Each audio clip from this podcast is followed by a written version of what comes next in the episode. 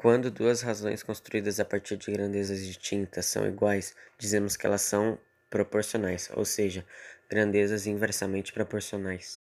Por exemplo, imagine um trem indo de uma estação para outra. Quando maior for a velocidade do trem, menor será o tempo de viagem. Logo, as grandezas de velocidade são inversamente proporcionais. As grandezas diretamente proporcional é a variação de um termo por outro.